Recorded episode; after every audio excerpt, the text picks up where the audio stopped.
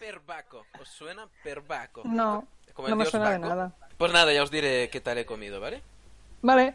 Bueno, Lo puedes meter en, el, en la sección exacto, lo explicamos luego cuando acabemos de hablar de los robots. Hablamos Baco de... Testers. Venga, ¿empezamos o qué? Bueno, Pues venga. Venga.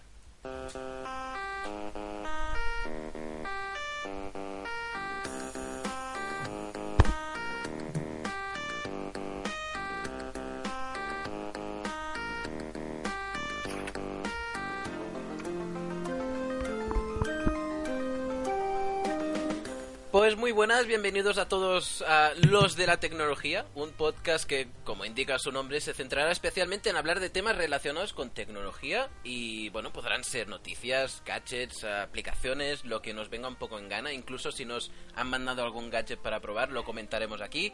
Y todo eso lo hablo en futuro porque este podcast nace hoy. Este es el episodio número uno, incluso me atrevería a decir que es el episodio piloto, ¿no? Como se le llama a estos, a estos arranques. Pero me hace mucha ilusión, ah, sobre todo porque puedo compartirlo con más voces y estas voces que van a rellenar estos minutos además son voces amigas. Y por un lado tenemos a Elena Santos que la acabamos de escuchar un poco toser. Hola. eh, oh, jolín, ¿qué, qué, qué micrófono tan de- delicado Es tienes. todo muy sutil, la tecnología que Sí, sí. usamos aquí es muy precisa. Elena Intentaba Santos, simular, pero ¿cómo estás? Muy bien. ¿Y tú qué tal, Tony? Perfecto, aquí con un poco de hambre, tengo que reconocerlo. Pero bueno. Ya, ya queda poco para cenar, tú tranquilo. Elena Santos también es conocida como Chica Geek en el mundo de Internet, en Twitter, también en su reputado blog. Recordemos, ganador del último premio Bitácora. Y por supuesto en su canal de YouTube, ¿no, Elena? Ahí te podemos encontrar casi Ahí. cada semana, de hecho. Sí, sí, eh, bueno, eh, cada semana subo, si puedo, tres vídeos, lunes, miércoles y viernes. Y bueno, y hago un poco de todo, gadgets, aplicaciones, eh, tutoriales de software y a veces también hablo un poco de, de mí misma y de mi relación con la tecnología. Los videoblogs. Eh, exactamente, este viernes sale uno nuevo, por ejemplo. Genial, yo, yo no me los pierdo, al menos le doy like a todos cuando no tengo el tiempo y ya me los miro más adelante. De momento el Ay, like ay. siempre lo tienes. Y en el Muy otro bien, lado tenemos a un perro y aparte de un perro tenemos a Abel Bueno, que es diseñador gráfico y redactor barra opinador con... Bueno, tiene conocimientos de tecnología, de tendencias, de música, de diseños, un tío con buen gusto y lo podéis encontrar en Twitter como Visual Method. ¿Lo he pronunciado bien, Abel? Abel. Oh, Me escu- ahora sí. ¿Me escucháis? Ahora sí, Sí. a ver. oh. Estaba aquí intentando... Pues eso, llevamos como una hora hablando y no ha sonado nada. Y de repente empezamos y... Bueno, la ley de Murphy, ¿no? Sí. Que sí que me podéis encontrar por ese por ese handle en Twitter, pero vamos, que mi Pero Abel. la si me podéis llamar Abel, pues tampoco. La pronunciación, pues ahora mismo vengo de un resfriado y no me va a salir muy bien, pero sí, es de Visual Method o algo así, ¿no? Alright. Alright. Pues tenemos a ver por aquí, así técnicamente estamos. Lo, est- lo tenemos todo más o menos solucionado, ¿no? Más o menos. Vale. Un día, Sí. un día hablaremos del setup que hemos tenido que construir para que esto Sí, funcione. porque vaya tela, ¿eh? Vaya Pero el principal problema es que no, no estamos físicamente juntos. Ah, ese, ese es un gran problema. Claro, Es eso todo- lo resolvería es todo todo. En, en la nube. Y claro, por internet ya hay un poco de lag y hay un poco de problemas técnicos. De hecho, a veces me escucho a mí mismo repetido. Pero vamos a ir solucionándolo programa a programa. Este primer episodio vamos a hablar de los temas. Ah, empieza muy fuerte porque arrancaremos con luchas de super robots, que es una cosa que se está preparando desde hace un par de años y que ha sido muy... Se ha hablado mucho del tema durante esta semana. También hablaremos de problemas de seguridad en el wifi, el wifi que usamos todos no, en, en el día a día. Y también del nuevo iPhone 8 de la mano de Elena, que nos vas a comentar un poco tus sensaciones, ¿no? Eh, exacto, porque lo he tenido en mis manos un par de semanas, lo he estado probando y ya os contaré a ver qué tal. Perfecto. Y Abel nos va a hablar de las nuevas versiones de los programas de Adobe que han lanzado hace poco en el Adobe Max, que tienen muy buena pinta y alguna novedad, ¿no? Que nos va a sorprender. Sí, a ver, yo sensaciones no puedo dar porque tal como estamos hablando me estoy descargando las aplicaciones que están calentitas. Y de ahí los Pero sí problemas el- técnicos. Sí, claro. Y el perro, el perro viene del, del downloader de, de Adobe. No, pero, pero, eh, sí que aparte de los programas, eh, Adobe ha hecho grandes promesas con el tema de la inteligencia artificial, pues vamos a hablar un poquito de eso, ¿no? Que parece que, que quieren sacar su propio Siri ellos también. Perfecto. Bueno, ya lo que faltaba. Pues vamos Sí, a eran, eran pocos, ¿sabes? Hablaremos de todo eso y de mucho más. Vamos a recomendar aplicaciones y también vamos a hablar de otros titulares. Así los vamos a mencionar por encima, aunque no tengamos tiempo de todo. Y empezamos ya con el contenido en sí. Empiezan los de la tecnología.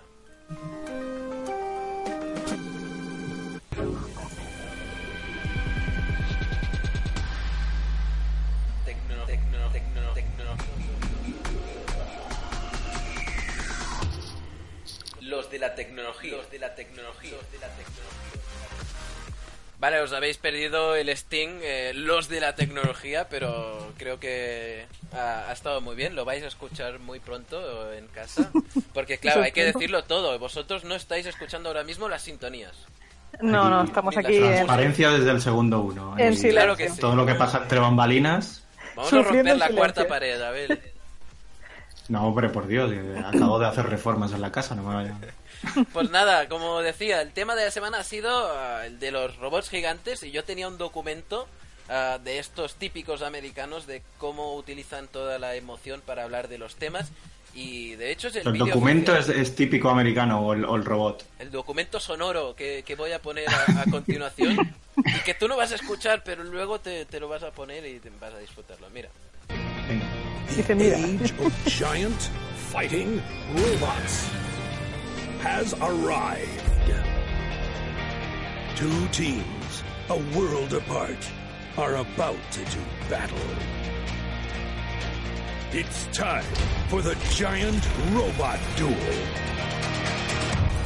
Pues aquí está, It's Time for the Giant Robot Duel, que es este, este duelo de robots que, ah, bueno, os, os propuse de, de hablar porque es un tema que me interesa mucho. Se trata de un enfrentamiento que empezaron a preparar hace dos años unos ingenieros de la empresa Megabots que lanzaron un vídeo ah, desafiando a otra empresa que fabrica robots también en, en Japón que se llaman Shiodo, Shuidobashi. Ah, Elena, tú tendrías que saberlo pronunciar mejor que yo. Es verdad, soy Dobashi. Sí, en cuanto escuché lo de Suido Basi, he dicho, Elena lo tiene que, que pronunciar. Todos los nombres en japonés, Elena va a ser oficialmente quien los diga. Sí. De hecho, yo esta mañana me estaba viendo el vídeo solamente y eh, me interesaban sobre todo, aparte de la- los trozos de las peleas del- de los robots, las entrevistas que le hacían a uno de los pilotos, que era japonés. Era en japonés, sí.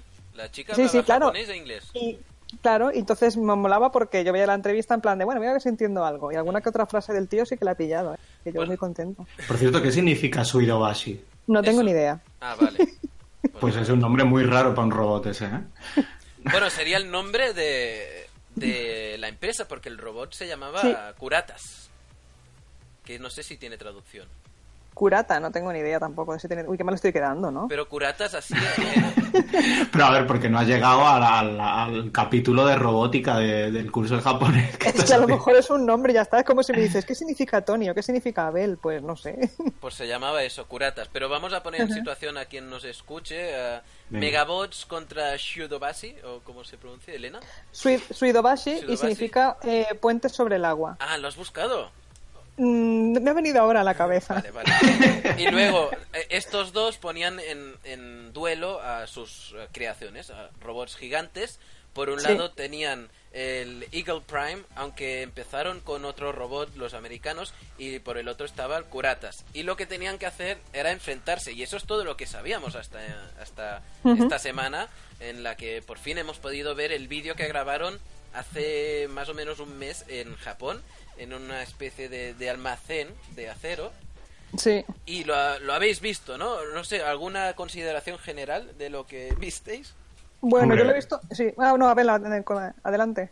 No, no me des pasos. Si es, ha sido en Japón, tú eres la oficialmente quien tiene la palabra. No, yo lo he visto, la verdad no sabía que era en Japón. He visto el vídeo porque lo he visto en un blog donde lo ponían y en el mismo blog ya te recomendaban, tienes que ver el minuto tal, el minuto cual y el minuto no sé qué, porque el resto del vídeo es aburrido. ¡Hola! Y- O sea, de 30 Sí, minutos sí. te los separan en, en highlights. Claro, exacto. Ponía exactamente, me ponía el highlight de donde estaban las batallas y las entrevistas con los pilotos, porque el resto eran simplemente los dos presentadores ahí echando el rollo tal y cual. Y yo me he ido directamente a las batallas, que era ahí lo interesante. Y a- a- la verdad es que me ha parecido un poco lento, pero a la vez muy chulo. No sé, la segunda batalla sobre todo me ha parecido muy espectacular. La que se tiraban, se pegaban tiros literalmente, un, un robot a otro. A ver, Y ah, yo he estado siguiéndolo durante dos años y, y Sí. mi conclusión es vaya decepción más grande. Ya, Claro, claro, yo- hombre, después de dos años, imagina. Cada, informándome a ver qué pasaba, qué, qué, qué es lo que iba a suceder, cómo se iban a enfrentar realmente. Y Ujú. cuando veo la primera jugada, a ver, ¿tú has podido ver algo? Sí, pero yo lo que he visto es que los, los americanos no, no han sido muy originales a la hora de diseñar el robot, porque ese es el malo de Robocop, claramente. Es el, el ED209, es el, este robot que, que se hizo tan famoso y que supongo que, que les ha influido a la hora de, de diseñarlo. Mm. El tema del combate sí que es verdad que ha sido un poquito, un poquito plomizo. Yo creo que Sí. alguien que ha, que ha estado metido un poco en el proceso de desarrollo, que sabe cuáles han sido las armas de cada uno, pues le habrá resultado más interesante, pero, pero para alguien que no le interese mucho la robótica y que lo único que quería era ver dos máquinas metiéndose de hostias, pues ha sido un poquito... Bueno, eh, no como en las películas, vamos a decirlo así. Exacto. Eran, eran máquinas lentas, eran Era muy lentas, sí. pesadas, ah, se movían fatal. Yo me esperaba ah, acero saltando por los aires y explosiones. Claro, lo que pasa es que tenemos esos referentes, ¿no? De, de películas. eh, así que hay alguna también eh, que es relativamente reciente, ¿no? Sobre peleas de robots y, y sobre la, la vida de los que lo han creado, como si cualquiera que pueda tener un garaje, ¿no? Se puede montar un robot de esos, ¿no? Pero en realidad son empresas que hay detrás y, y supongo que lo que interesa es vender en parte la marca, ¿no? La, la Mm. tecnología que hay detrás de ellos. Exacto. Y bueno, ah, eran dos empresas como tú dices, cada uno con su propuesta. Los americanos empezaron con un robot y luego cambiaron al- a la versión definitiva Legal Prime. Al otro que era gigante, además le sacaba un cuerpo, medio cuerpo al Exacto, robot japonés. porque- Es que claro, yo cuando lo vi salir digo, pero, o sea, no- el japonés no tiene nada que hacer contra esto. Sí, pero a ver, también ten en cuenta que el, el tema del mayor peso y demás a, a veces Sí. le puede jugar en contra. pues, Bueno, eh, sí, o menos velocidad rápido. también. Pero si Mm. queréis Claro, claro. repasamos la primera batalla, porque tengo aquí justo el momento exacto en, el, en la que empieza, y después de dos Mm. años esperando, vemos que en 20 segundos el robot japonés tumba al americano, básicamente por un problema de físicas, porque el, pun- el, el centro de gravedad de- del americano está muy arriba, y, y el japonés solo te- tiene que darle un golpe para que caiga. Sí, porque yo recuerdo esta mañana que lo vi y él simplemente se acercaba con el puño en alto y hacía plop y el otro uh, plum, y se caía al suelo. Os- y ya os está. pongo batalla. el E- momento, Ese tipo de momento- cosas después de dos años no, no las piensan un poco. O sea, No, claro, seguramente eh, por eso tenían una segunda versión, ¿eh? porque se vieron muy claramente inferiores. Os pongo un momento, estos 20 segundos, solo para que escuchemos el, el clock final, después de dos años esperando, ¿eh? For the highlight reel knockout. Ahí va el japonés con, con su mano extendida y de repente... utilizing his speed advantage. And it's over. Just like that. And it's over. Así se acabó. ¿Qué os parece? Adiós, 20 robot. segundos. Esta- Hombre, a mí me parece bien. Ya el, el resto yo creo que mejor ponemos el vídeo en la descripción de- del podcast porque... Que lo vean. De momento Claro, han claro. podido Así en escuchar- sonido, en sonido es impactante. Yo creo que, Sí, sí. que eso se nota, pero... con comentaristas y todos. Bueno, que la lucha estuvo muy bien, pero vamos a pasar a, a la siguiente fase de esta noticia, la noticia de la semana, que es la premonición. Lo que intentaremos con esto es un poco de sacar alguna conclusión o ver nuestra bola de cristal e intentar imaginarnos qué es lo que nos va a traer o qué consecuencias va a traer esta noticia. Y empiezo... Sí, un poco Dime, cuando, dime. cuando esto se, se emita y, y se guarde, porque en Internet todo se guarda, que dentro de 10 años podamos revisar las, las premoniciones Sí. Y que...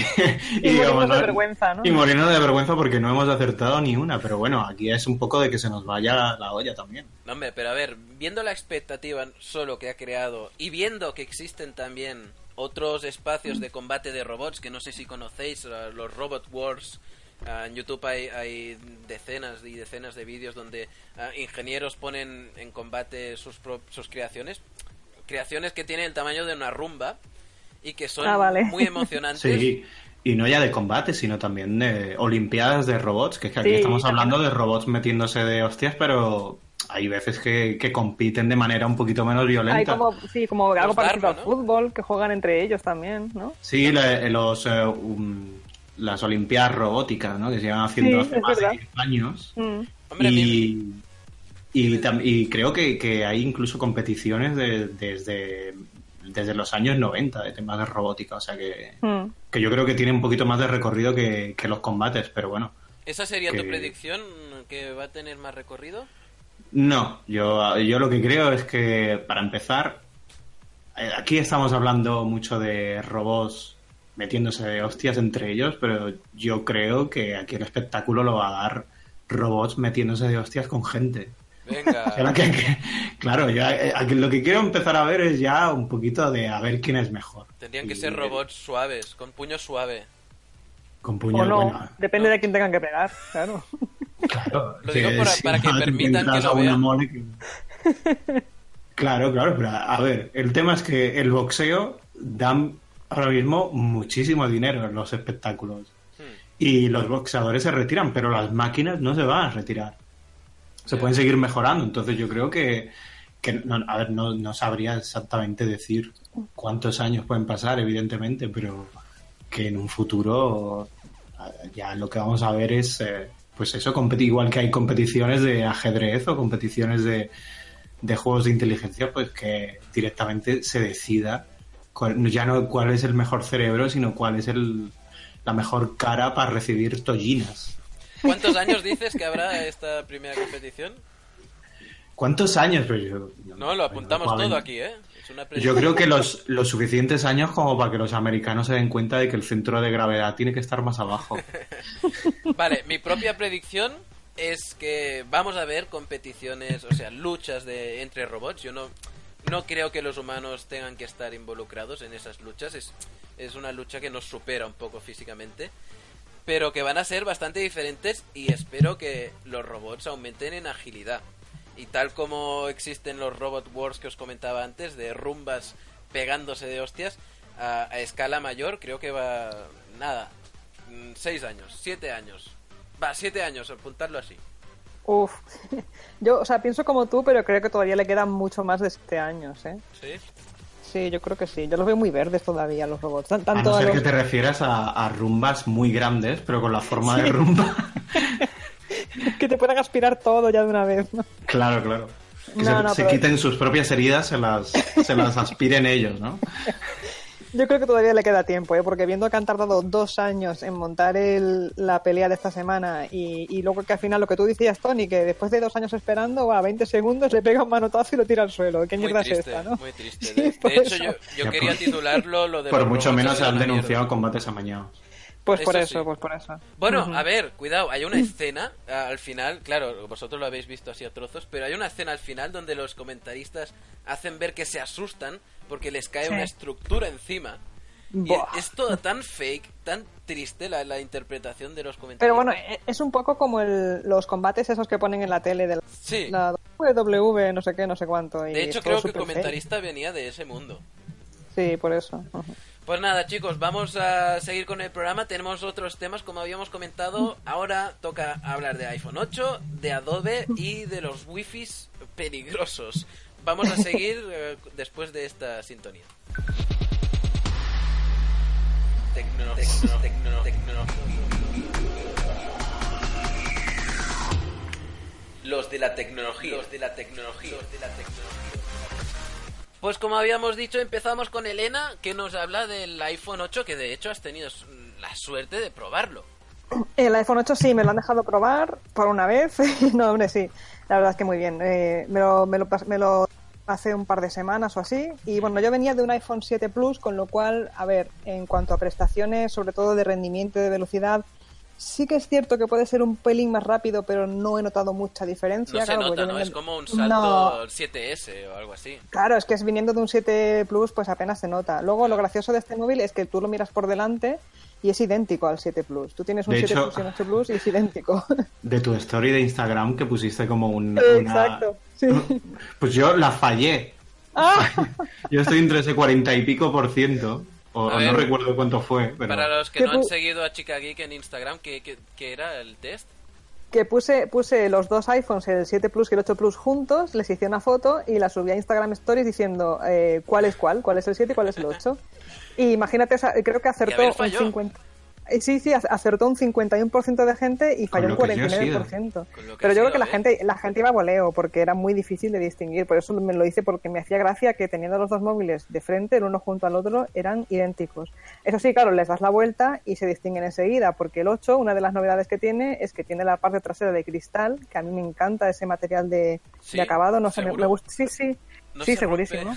no se rompe No, ver, no, no digo hay que sea- ser manazas, ¿eh? Eso No, no. va por descontado. Es yo que- soy muy manazas, ¿eh? yo, yo soy muy torpe y claro, en cuanto lo saqué de la caja dije, ay, qué bonito, y le puse una funda, porque claro, Claro, claro. Eh, es que un doble cristal puede que- ser un double kill, ¿eh? Te- se te Sí, cae sí. y se rompe tres veces. Pero visualmente es muy bonito y muy agradable al tacto. A mí me gusta mucho el, el material de, de acabado. Y aparte, claro, para la carga inalámbrica tiene que ser cristal. Y la carga inalámbrica... ¿Qué tal? Sí, sí, sí. Oh, genial. Además, muy gracioso porque lo he probado con un cargador de Samsung, ¿sabes? Sí, y va perfecto. Ah, bueno, claro, porque soporta el estándar Qi o Qi. El, sí, el QI, QI, bueno, le dicen Chi, pero es el QI. Y sí, como era el que tenía en casa, porque no tengo ningún otro cargador de momento, di, claro, Apple aún no ha sacado el suyo y, Claro. y bueno, era el, que, era el que tenía por casa del S8. Digo, ah, pues venga, voy a probar. Y, y perfecto, y es súper cómodo, claro. Es, es una de esas cosas de tecnología que a lo mejor no valoras en un primer momento, pero oye, cuando las empiezas a usar, Ya. Mm, ahora lo del cable y del enchufe, pues dices, "Mm, qué incómodo, ¿no? Yo qué sé, lo dejo aquí encima de la mesa y se carga. Eso sí, no se puede dejar de cualquier manera, ¿eh? Ah, Porque lo que no, lo que sí me pasó un par de noches es que si no lo dejas, mm, a ver, no te voy a decir exactamente centrado al milímetro, pero más o menos en el centro. En cuanto lo mueves un poco, el móvil ya no carga. Y claro, hombre. Un par de veces me pasó que me levanté al 10, que a lo mejor por la noche cuando me fui a dormir estaba dormida y no me enteré muy bien de cómo dejaba el móvil o la habitación estaba oscura si no, no me fijé y a la mañana siguiente me levanté y estaba el móvil pues al 2% de batería y yo, joder, tío. Eso es algo que, que he estado leyendo en algunos Sí. sitios. Ya no solo eso, sino Sí. que hay reportes de, o quejas de gente que dice que, que si a lo mejor eh, tienes el móvil en silencio, ¿vale? Y lo dejas por la noche y te están llamando lo que sea, empieza a vibrar aquello y Ah, se claro. sale del sitio. Claro, y, y automáticamente deja de cargar, exactamente. Claro. Claro, claro, pero a ver, tampoco creo que sea lo, lo más Ah. normal del mundo, ¿no? Pero, pero eso hay que tenerlo en cuenta. Yo pensaba que era tipo como el, la carga inalámbrica del Apple Watch, que es eh, carga inalámbrica, pero es magnética también. Sí, que hace clac y se engancha con el cargador. No, esto es, lo colocas encima. Por cierto, funciona también con fundas. Mientras la funda no tenga nada metálico, Nice. funciona sin ningún problema. Yeah. Y la carga inalámbrica y la otra cosa que me gustó mucho del móvil y que sí que es bastante diferente del, del 7 Plus es la cámara. La cámara sí que se nota que la han mejorado, las fotos son como más vivas, más coloridas, luego tiene los nuevos modos de retrato también. Eso, eso. Son muy chulos también, tienen uno que ilumina la cara, otro que te añade sombras. Y además lo que mola es que tú puedes hacer la foto en modo retrato y luego la abres en el, en el álbum de fotos y puedes cambiar el modo retrato que has aplicado. O sea, si has puesto uno y no te convence, pues le puedes poner otro y, y se Sí. guarda igual. Si quisiéramos saber más sobre Mm. el iPhone 8, imagino que tienes tu vídeo en tu canal. Sí, hice un vídeo la semana pasada, o sea que ya está subido. Sí, ahí lo podéis ver físicamente, lo, lo he probado pues fotos en exteriores, en interiores, he hecho vídeo 4K. Este, este móvil, por cierto, puede hacer vídeo a 4K 60 frames por segundo. Toma. He, subi- he subido un vídeo de prueba también para que, para que se vea pues lo bien que se ve ese vídeo, ¿no? Y sí, la verdad es que es un señor móvil muy, muy chulo. Ahora, claro, si me preguntas, ¿vale la pena si tienes un 7 Plus? Hombre, pues quizás no tanto. Ahora, si tú quieres entrar, si es tu primer iPhone y lo que sea, y no te quieres esperar al 10 por cualquier motivo, pues es un señor teléfono, la verdad, está muy, muy bien. Porque Ahora, eso es claro, lo que esperamos muchos del 10. Aunque, bueno, ya, es ma- claro, el 10, claro, tienes que valorar, pues eso, el tema precio, el tema de que tienes que esperar. Bueno, ahora ya queda menos, quedan unos pocos días. Pero yo me imagino también que va a ser complicado conseguir uno los primeros días, habrá esperas y todo eso. En cambio, el 8, pues ya lo tienes en la tienda. Yo espero ganar el doble de dinero que gano ahora para poder comprarme el 10. Primero espero eso, luego ya el 10. O sea, les habría dado tiempo a sacar el, el 10 Sí. con el 9 entre medias, pero bueno. El 10, a ver si me lo dejan también probar, porque sería. Hombre, Este, claro, lo el único comentaremos pro- aquí también.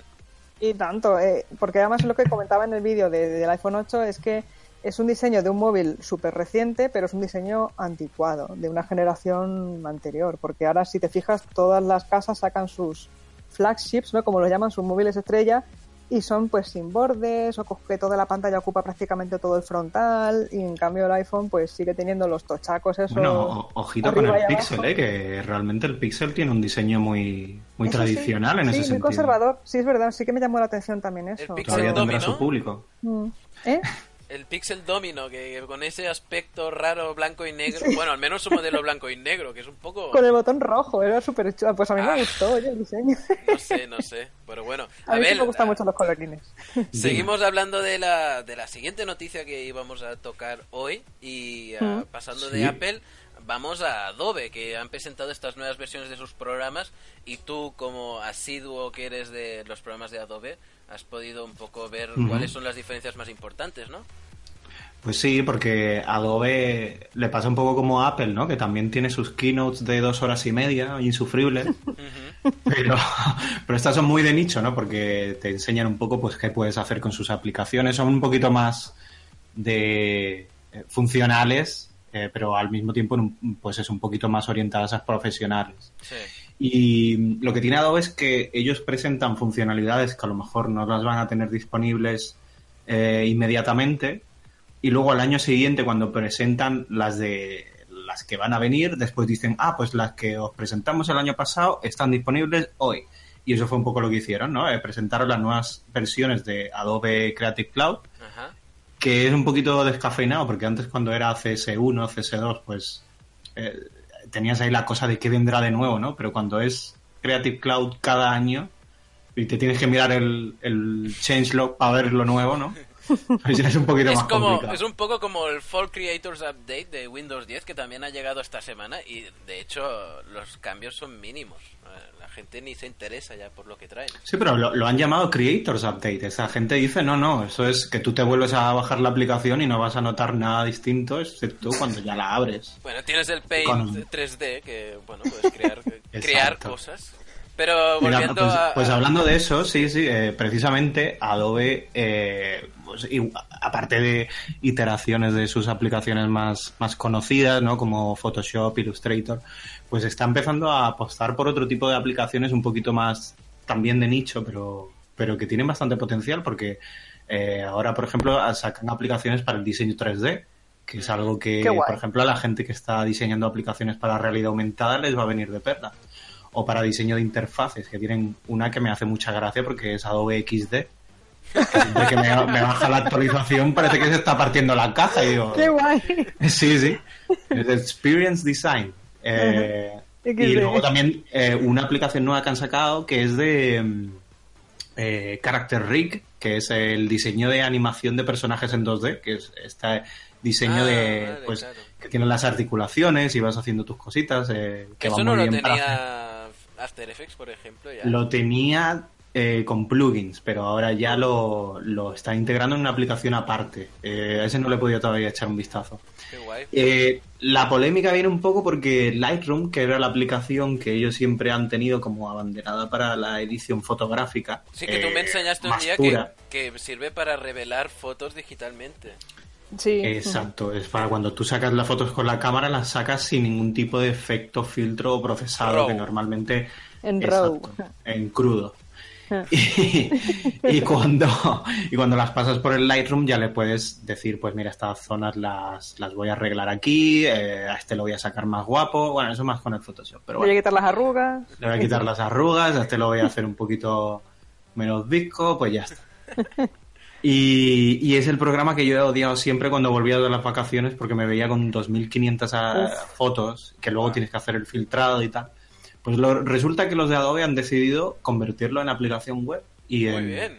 y en servicio de software. Entonces tú podrás pagar mes a mes por Uf. tener, creo que eran 10 teras de espacio Wow. para meter tus fotos en RAW y luego con la aplicación pues poder editarlas en cualquier ordenador. Los cambios que tú hagas en un ordenador pues se, se podrán continuar en otro. Hombre, Porque ¿no se te, guarda no todo te los editarán ellos?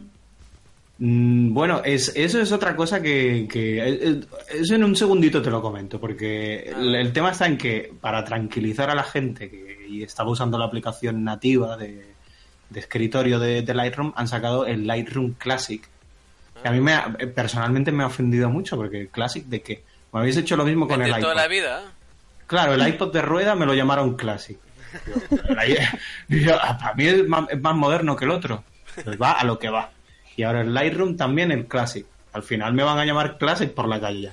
Pues sí. Pero bueno, ese es otro tema. Lo que venía a decir que era un poco ligando con el tema de si, si nos van a hacer el retoque ellos, es que esto es muy interesante porque al subir tú las fotos y hacer los retoques online, ellos están aprendiendo, ellos tienen un, un eh, motor, bueno, una tecnología de, de machine learning de- y de inteligencia artificial que ellos llaman Adobe Sensei, que Sí, basándose como, como un en... maestro Un japonés. maestro. un O un poco como la serie de Netflix también. Ah. Es verdad. Sensei. Claro, claro. Y, y un poco viene de ahí, de, de que tú retocando, el, el sistema va aprendiendo, va también reconociendo las caras de las fotos.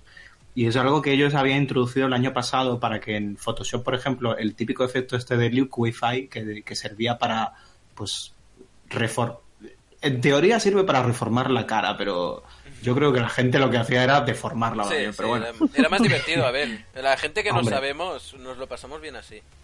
Claro, claro, el Liquify es lo que tú abres Photoshop y te pones a partirte la caja viéndote tu propia cara.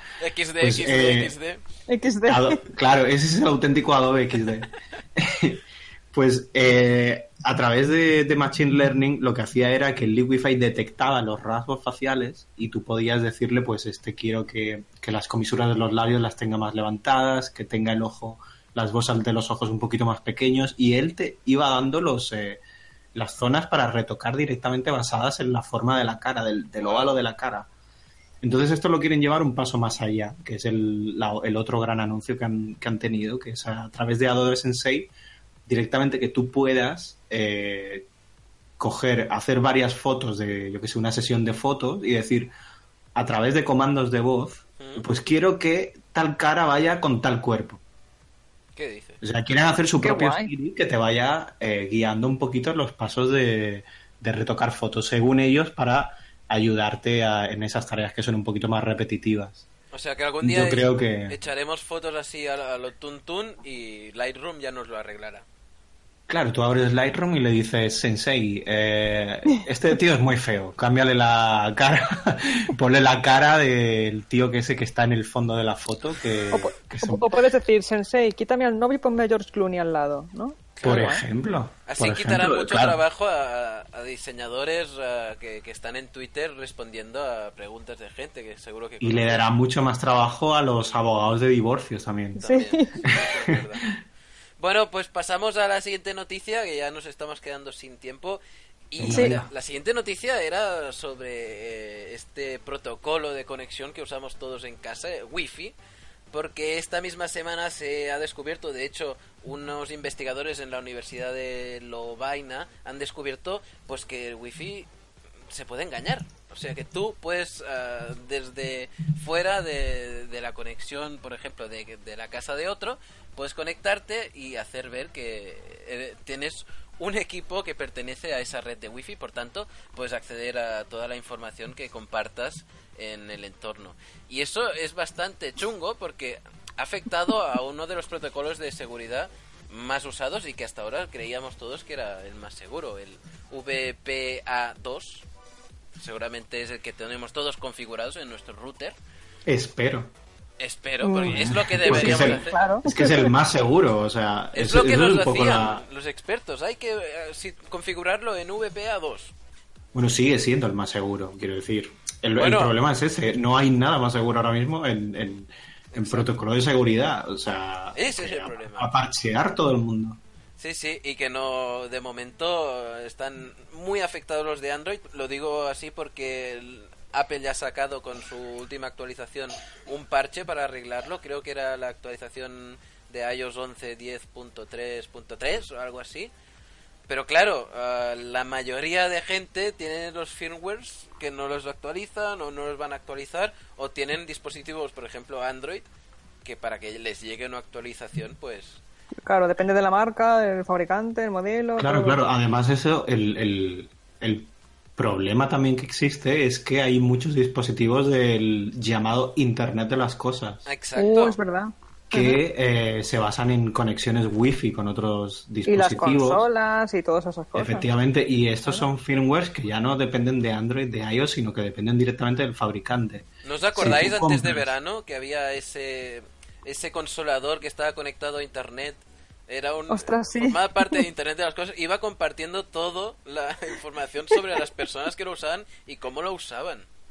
Y también había un osito de peluche para niños que también que les contaba cuentos y que también estaba conectado a internet y que no sé si grababa las conversaciones de los niños o una cosa súper, te- súper, vamos, que daba miedo, tío, de Es pensar, que si pasa ya Hombre, iba a eso, decir, me parece bien, pero relacionado con el consolador, con lo del osito, no, por favor.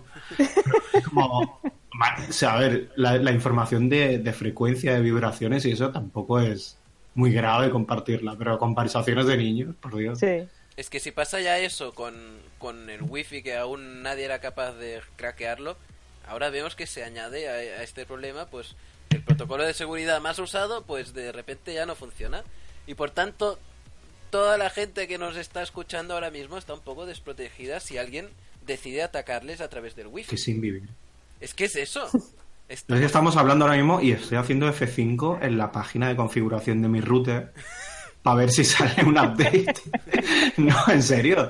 Que Sasus, esta gente tiene que tener ya Bueno, un poquito de experiencia en eso. si te llega nos avisas. Ah, Nos dices algo. Pero ha llegado el Eh, momento ya de pérdida. ha llegado el momento ya de pasar a la siguiente fase de las noticias. Hemos comentado tres noticias un poco ampliamente y ahora llegan titulares. Ah, podéis comentarlos, eh, si queréis, pero los, Vale. los lanzo solo. Por ejemplo, tenemos eh, esta nueva funcionalidad de WhatsApp que ya ha llegado a casi todo el mundo y que es eso de compartir ubicación en directo. No sé si lo habéis probado ya, lo tenéis. Sí. Esta mañana justo lo he probado eso, fíjate. Yo lo estaba probando. Yo lo tenía hace una semana, pero en Telegram. Hombre, Sí, porque Telegram lo puso antes, sí, sí, sí. de hecho Como Messenger todo, de Hombre. Facebook ya lo tenía y Google Maps también Y lo Google tenía. Maps también, sí. Y ya bueno, está gracioso. A mí me ha parecido, un- una de las cosas para las que me parece útil es, por ejemplo, si vuelves a casa de noche sola, eh, para compartir tu ubicación en tiempo real con alguien, no sé, pues con tu pareja, con tus padres, lo que sea, en plan de, mira, voy a ir de tal, de, yo qué sé, del restaurante donde he cenado con mis amigas, vuelvo a casa. Y te van acompañando virtualmente por el camino. Me ha parecido una idea interesante de aplicar esta función. A mí me parece muy útil, por ejemplo, para cuando yo le digo a alguien, ya he salido de casa y me dice, Mm. los... ¿De qué me estás contando que seguro que estás todavía en el salón? Y digo, no, no, Sí. hombre, que ya estoy allí. Y, Sígueme, sígueme, ¿no? Es que Como ahora rollo, a tal hora voy a estar allí. Pues igual lo puedes ya Mm. certificar. ya no podremos mentir tan fácilmente. Pero bueno, hasta Sí, ahora eso lo, sí. lo hacíamos con... Yo, por ejemplo, lo probaba con Google Maps y después compartía a través de WhatsApp. O sea que ahora me salto un paso, lo cual es, es muy agradable. En realidad, si os acordáis, esto Apple lo, lo trató de, de colar hace unos pocos años con lo del buscar a mis amigos.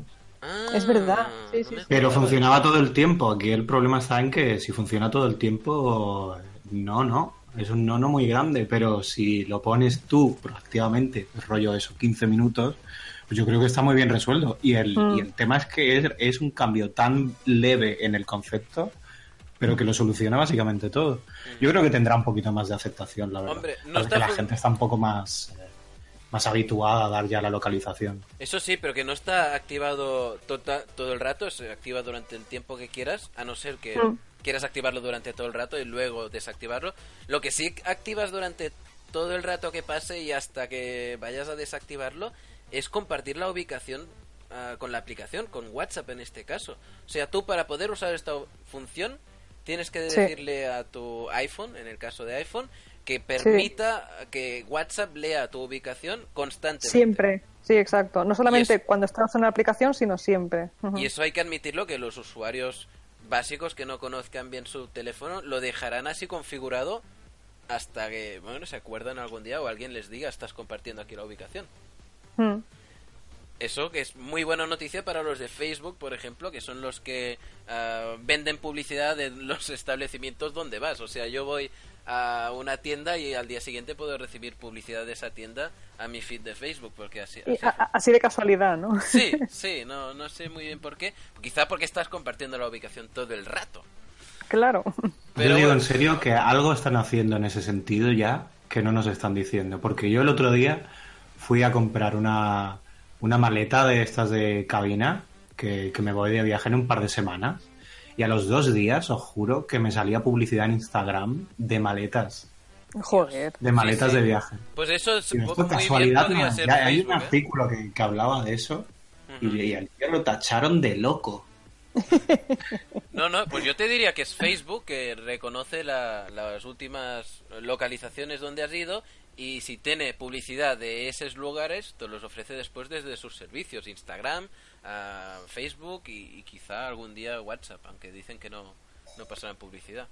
Qué taimados. Ay, sí, es- es- vivimos en un mundo donde la privacidad ya ha Truanes ¿eh? de la publicidad. Y cada vez peor, porque otro de los titulares que quería comentar es que Facebook ha comprado otra aplicación, ah, TBH. Es una aplicación que aquí no conocemos muy bien, pero que usan mucho los adolescentes, los teenagers en Estados Unidos.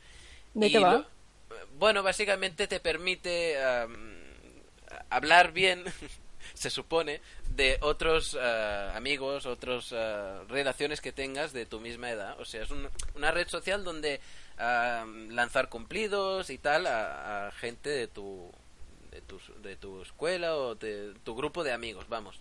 Lo que pasa es que la gente no lo usaba por, para eso, porque es ¿Y anónimo. para qué, lo, para qué lo han usado entonces? Es anónimo, Elena, o sea, imagi- Ah. imagínate. Pues, pues nada, o sea, mierda entonces, ¿no? Directamente. muchas, muchas malas cosas. Y lo que está haciendo Facebook El, últimamente... el equivalente a, a pasar por delante de la obra, ¿no? Con, Sí, exacto. un spot o algo, me cago en la pero- Qué horror, tío. Algo ¿Y así, ha, pero... pagado, ha pagado Facebook por esto? ¿Eh, ¿Que le ha Sí. salido publicidad al señor Facebook en Instagram y lo ha comprado al final? ¿O cómo va esto? Se ve que han conseguido muy buenos números de engagement y a Facebook le interesa mucho toda esa aplicación que pueda hacerle un poco de sombra al uso de Facebook mismo. Y claro, al TBH llegó a, a los 5 millones de descargas y 2,5 millones de usuarios eh, activos. Y claro, Facebook eh, empieza a mirar. De hecho, lo que hace Mark Zuckerberg cuando se levanta por la mañana es mirar la App Store y ve lo- lo- los más descargados, ¿no? Y dice, va- a ver cuál me compro hoy, ¿no? Así pasó con Instagram, así lo intentó con Snapchat y así ha acabado pasando con esta aplicación. Tiene como un botón al lado de, de comprar aplicación, ¿no? Que pone comprar empresa Comprar empresa. directamente. Pues seguramente. Chicos, vamos a la última parte del podcast. En... Se llama Beta Testers. Algún día la- la- grabaré algún Sting que, que sea suficientemente mono. Pero mientras tanto, os he preparado música jazz para tener así de fondo. Muy bien, hombre. Y mientras escuchamos esta música preciosa, vamos a ¿La hablar de... va? Qué bonita, Tony, me encanta. Sí, porque vosotros dos no la escucháis, pero la escucharéis Por luego. Vamos a hablar de aplicaciones o servicios que hayamos probado recientemente y empiezo yo con una aplicación que hace muchos días que tengo ganas de recomendaros a vosotros dos y ya de paso a todos los que nos, nos escuchan desde casa y se llama Black Box, es un juego, ¿vale? Es un, es un puzzle y lo bueno de este puzzle es que la única manera de resolverlo, o sea, no puedes resolverlo tocando la pantalla. Aunque... ¿Y cómo? O sea, tú ves un puzzle, pero es un puzzle un poco diferente en el que tendrás que interactuar con tu teléfono, ya sea... ah, es que tampoco quiero dar muchas pistas, pero moverlo, por ejemplo, o girarlo, Vale. o O conectar a lo mejor algo. enchufar auriculares o. Exacto, y cada uno de los Ah. puzzles se resuelve interactuando de alguna manera no táctil con tu móvil y me parece Qué chulo. Además es preciosa, es de esas aplicaciones que tiene la mezcla perfecta entre frustración y y ese sensación de, de- Y adicción, ¿no? sí, la sensación que buena que te da resolver un puzzle. Qué guay. Y nada, esa es mi recomendación Black Box. Ah, ¿Cuál es la tuya, Elena? La mía, bueno, es una app que no es muy reciente, pero que digamos que he redescubierto hace poco. Yo he descubierto que la moda esta de libros de colorear para adultos a mí me relaja un montón lo de colorear. Mira que es una chorrada, porque es cogerte unos lápices y colorear y ya está, ¿no? Pero y hay, hay un montón de aplicaciones que puedes utilizar también en el móvil y en la tablet. Y entonces para el iPad Pro, que puedes utilizar con el Apple Pencil, hay una que es muy chula, que se llama Pigment.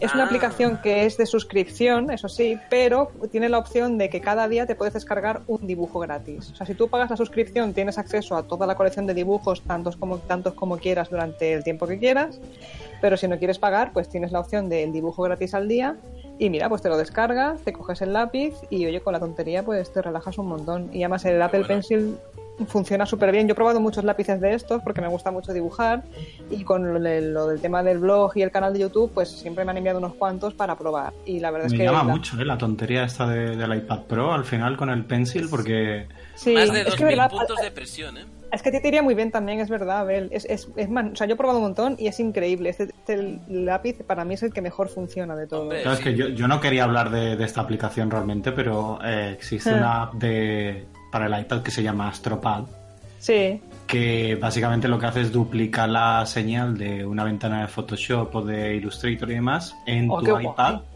con unos controles exclusivos que tiene y demás. Entonces con el Apple Pencil eso tiene que ser una es maravilla. que es una gozada. No, o sea, no, no, no detectan la mano, tal y cual el lápiz normal.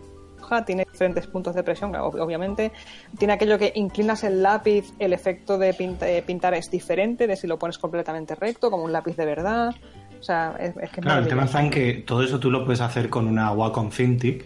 Sí, claro, también. una Wacom Cintiq son 1.300 euros. Un iPad pues no es, no es barato, evidentemente, un iPad, pero puedes hacer Mm. más cosas con un iPad. Claro, no, no. A y a ver. yo la, la Wacom la veo un poco más también más profesional, yo. Pero también el Apple Pencil tiene la gracia de eso, de que a lo mejor incluso gente que no es profesional, que simplemente le gusta el dibujo, pues también le puede sacar. Mira, y estoy empezando a ver ya gente bastante pro en el tema de la ilustración, Sí. rollo en, en Instagram y demás, que Sí. al menos un día a la semana lo dedican a dibujar con la tablet y, y con el Apple Pencil casi siempre. ¿eh? Sí, sí, sí, sí, está muy bien. eso que la, la gente machaca de toda la vida sigue usando la Cintiq porque bueno, ya, ya se la han comprado, pero...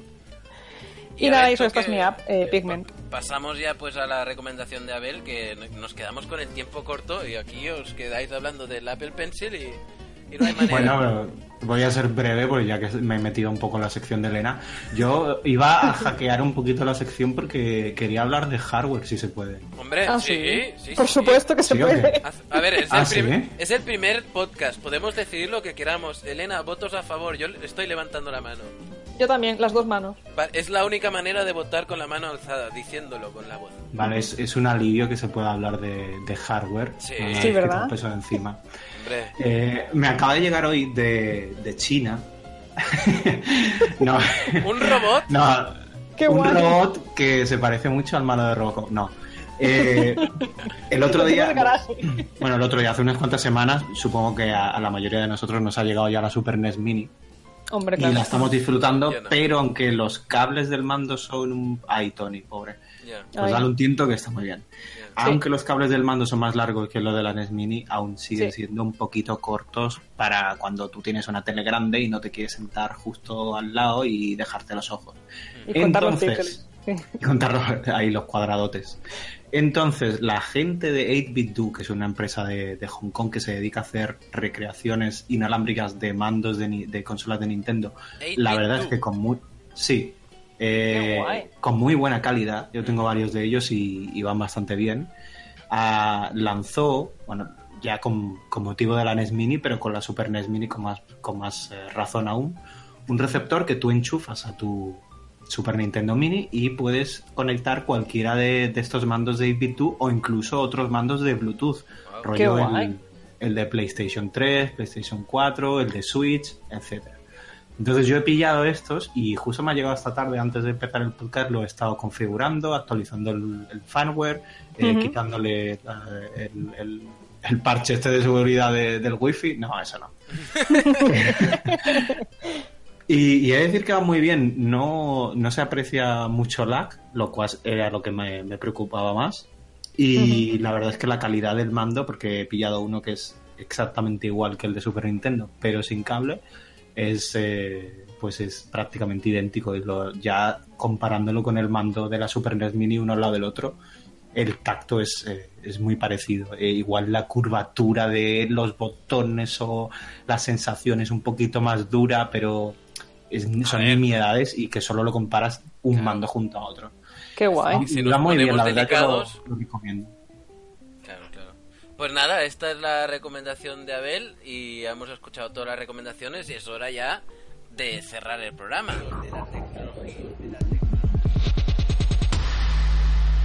Tecno- tecno- tecno- tecnología. Los de la tecnología. Los de la tecnología. Pues hasta aquí el programa de hoy. Ya sabéis, ah, continuaremos ah, emitiendo. ah, la próxima grabación no sabemos aún cuándo la vamos a hacer, pero nuestra primera idea es hacerlo bisemanalmente y tratar diferentes, diferentes temas. Hoy hemos hablado de robots gigantes, hemos hablado de problemas de seguridad en Wi-Fi, del iPhone 8, del Apple Pencil, ya que estábamos. Hemos hablado de las novedades de WhatsApp y seguiremos eh, en eso, en- quizá en unas dos semanas. Mm, En todo caso, nos podéis seguir en Evox, que es nuestro canal de distribución, al menos el que usamos ahora para empezar.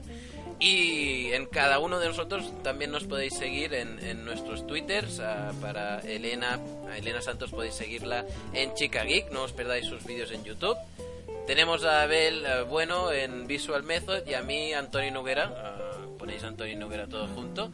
Y si no os sale el alcalde de Palma de Mallorca, pues soy yo. Entonces, eh, hasta aquí el Tratadle bien, por favor, que... Eh, una cosita antes de acabar, Sí. porque... A, a ver, este es el primer programa, pero tenemos Sí. a alguien más Sí. Ah, claro, es Hombre, verdad, falta no- aunque no lo tengamos aquí en el primer programa, yo creo que estaría bien mencionarle y que la gente Sí. ya le vaya haciendo follow. Por favor. Ahora. Ah. Lo que pasa es que no me sé su Twitter de memoria. Es Iván Ramírez, estamos hablando de nuestro compañero que normalmente está un poco lejos. Y hoy lo teníamos. bueno, hoy que lo teníamos sí. más cerca. es- Eso te iba a decir, hoy está más cerca. ¿a- ¿Alguien se lo sabe de memoria? A ver, lo voy a buscar, lo voy a buscar. Eh, Por- para dejarlo ahí en alto, ¿sabes? Hay una barra baja por ahí, ¿verdad? sí, of, es que claro, bus- buscas Iván Ramírez Twitter y hay como 300.000. Hay muchos, ¿no? es Hay- exactamente, eh, os lo voy a decir, Iván barra baja R. Vale, Oh, claro, por R. Ramírez. Perfecto, Qué muy bueno, bien. pues No Iván no barra baja. R es el cuarto, el cuarto podcastero que está con nosotros, los de la tecnología. Este podcast en el que hablaremos de tecnología cada semana con todos vosotros y que, bueno, nos hace mucha ilusión compartirlo con, con la gente que, que le gusta la tecnología y le gusta estar al día y le gusta pasar un buen rato. Como es nuestro caso, ¿sí o no? Por supuesto, hombre, claro. Chicos, Tony, yo quiero saber en dime. cuánto se nos queda el programa. ¿En cuánto se nos queda? Ahora mismo, Sí, lo- Porque lo- hemos hablado de muchas cosas. Ahora mismo, una hora. ¡Pam! ¡Pan! bueno, pues ala, cerramos Corta aquí. antes de, Muy antes de bien, que dure chicos. más. Un Redondeado. abrazo. Cuidaros. Un abrazo, Tony, nos vemos. Adiós. A todos un abrazo. Chao.